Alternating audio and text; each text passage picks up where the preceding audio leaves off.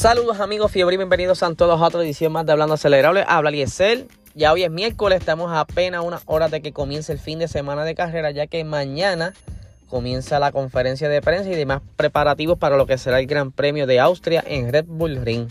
Hoy habrá solamente episodio formato audio, ya que ayer estuvo haciendo unos preparativos para lo que será la grabación de Box Talk, eh, donde estaremos haciendo el análisis de carrera, pero lo vamos a estar grabando, como le hemos dicho ya anteriormente, en el estudio de GW5 Studio, eh, ¿verdad? Para que sea más entretenido para ustedes y algo más pro. Pero ya saben, estaremos hoy grabando, así que pendiente cuando salga ese episodio. Pero vamos a lo que vinimos. Vamos a hablar un poquito de Red Bull. Red Bull desde que entró la Fórmula 1 ha estado dando mucho de qué hablar. Incluso le dio cuatro títulos eh, de campeón al piloto alemán Sebastián Vettel. Pero estos últimos años se le ha hecho bien difícil como que estar de nuevo en el liderato, ya que obviamente Mercedes ha estado liderando toda la era híbrida.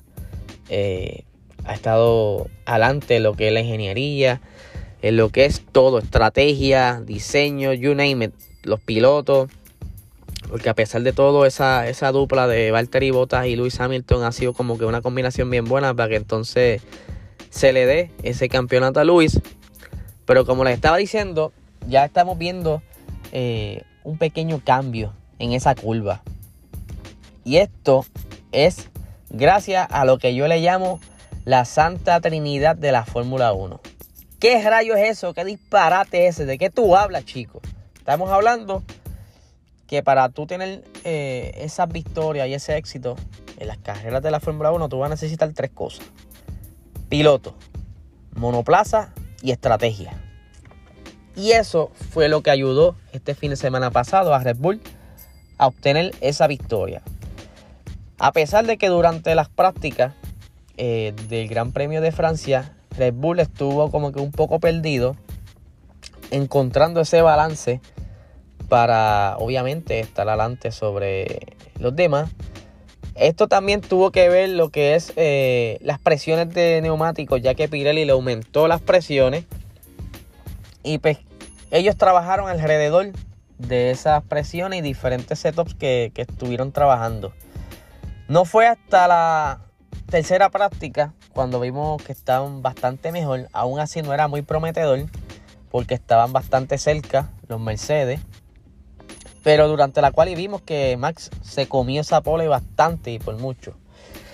Pero yo creo que la llegada de Checo Pérez este año fue mejor que hubiera llegado este año. Porque de haber llegado el año pasado, yo creo que no hubiera podido eh, lucir como lo está luciendo ahora, porque el monoplaza del año pasado, aunque sí tenía el potencial para victoria, eh, saben que Mercedes tenía un gran monoplaza, era súper rápido, eh, aunque mucha gente le molesta que yo haga hincapié en lo que yo voy a decir ahora, que es que el DAS, aunque se los, se los digo, fue una gran pieza de ingeniería de Mercedes, un gran diseño, sí fue legal durante la temporada, pero aún así esto fue ventaja sobre los demás y se notaba esa gran, esa gran ventaja ¿verdad? durante las carreras.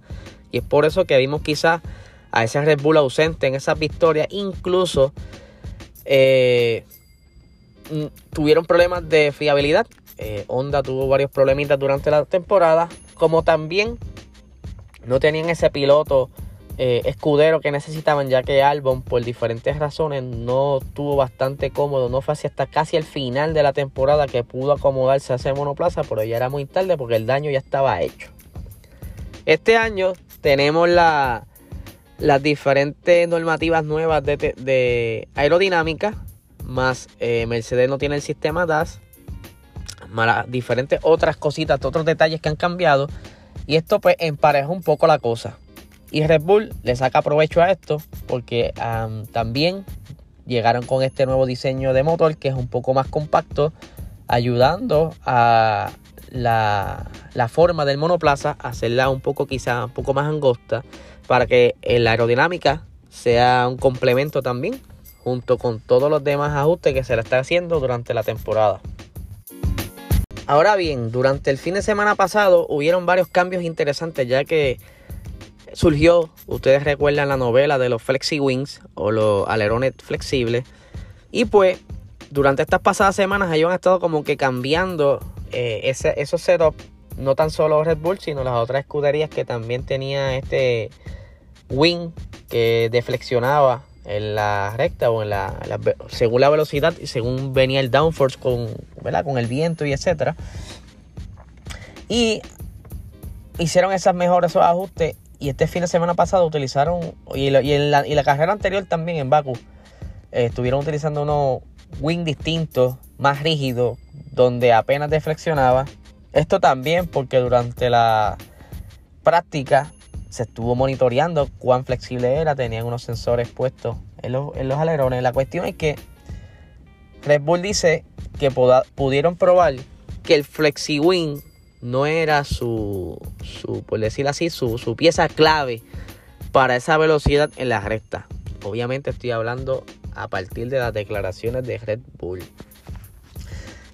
Eh, Christian Horner estaba diciendo que demostraron que el FlexiWing no era y tampoco las presiones de goma, porque estaban alegando que la parte de la ventaja también durante Baku fue que estaban trabajando bajo presiones muy bajas. Pero esta vez, pues dice, mira, mano, o sea, trabajamos con más, más eh, presión en la goma.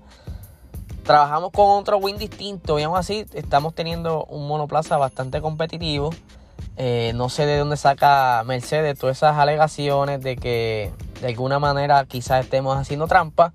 Pero ya saben que estamos totalmente legal, que pueden hacer las verificaciones que ellos necesiten, lo que quieran hacer lo pueden verificar.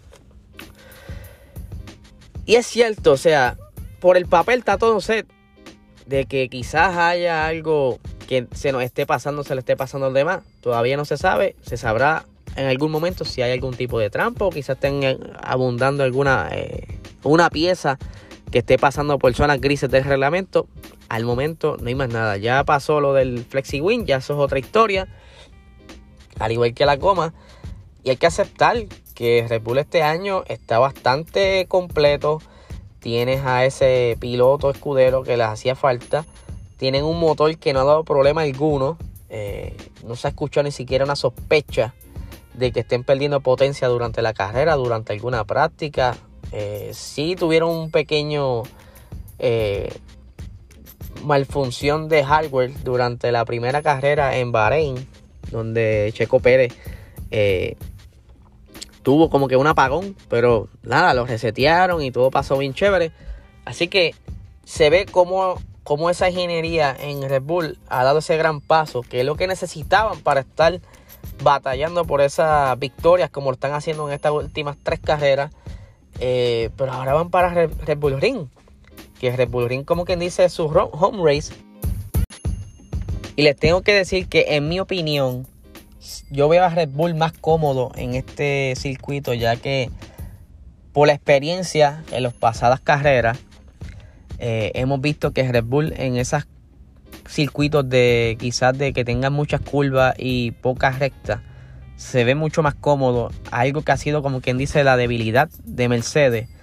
Sabemos que Mercedes el año pasado ganó las dos carreras eh, en la primera carrera la ganó, que fue la, que lanzaron la temporada, luego de tantos meses esperando el Go por esto del COVID, que fue que en, el verano pasado comenzaron en ese Gran Premio de Austria. Y en la primera carrera la ganó eh, Valtteri Bota. Y luego la ganó Lewis Hamilton la semana siguiente. Saben que la primera carrera Lewis Hamilton fue penalizado por un pequeño incidente que tuvo con eh, Alex Albon, algo similar a lo que ocurrió en el Gran Premio de Brasil 2019, donde Alex Albon en esta ocasión estaba haciendo un pase y Luis eh, estuvieron bien cerca y hubo un toque y Alex Albon, ya que iba para quizás un podio, lo perdió porque perdió el control y cayó en la grava. Pero ya dicho esto, que el año pasado Mercedes ganó las dos carreras. En el 2018 Max ganó la carrera. Y en el 2019 también.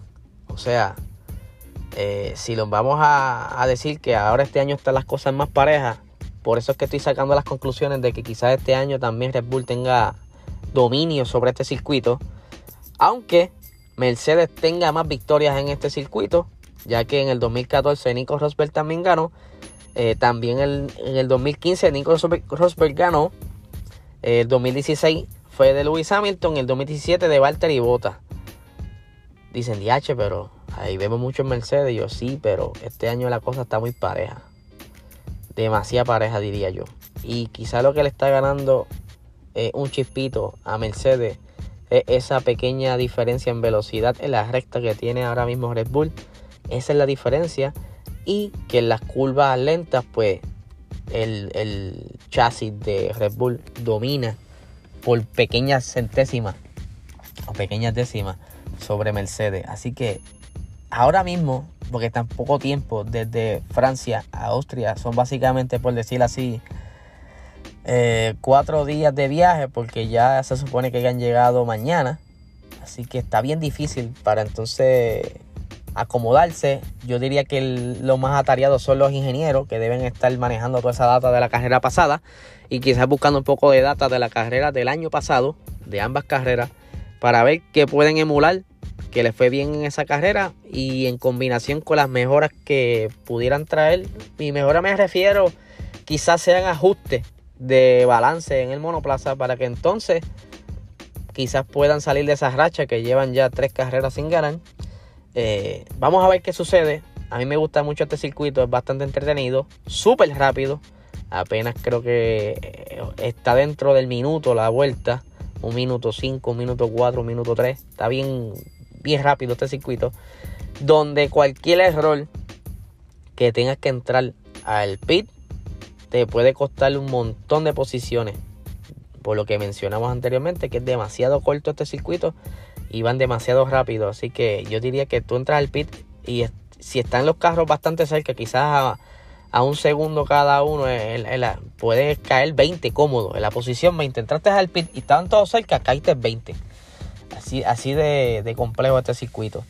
Pero nada, mi gente, eso es lo que tenemos por el día de hoy. Este fin de semana los boricuas estarán haciendo también su protagonismo durante el fin de semana. No tan solo tendremos carreras de Fórmula 1, sino que tendremos a los, a, a los diferentes pilotos puertorriqueños participando. Tenemos que Víctor González va a correr, Brian Ortiz, Sebastián Carazo y Víctor Gómez estarán corriendo este fin de semana, así que estaremos pendientes eh, para compartirles esos resultados y cómo van en, esa, en esas categorías para que sigamos apoyando lo de nosotros, lo de aquí, lo de, lo de, Puerto Rico, tú sabes. Esa gente se están fajando y están haciendo muchos sacrificios por nosotros para representar a esta isla.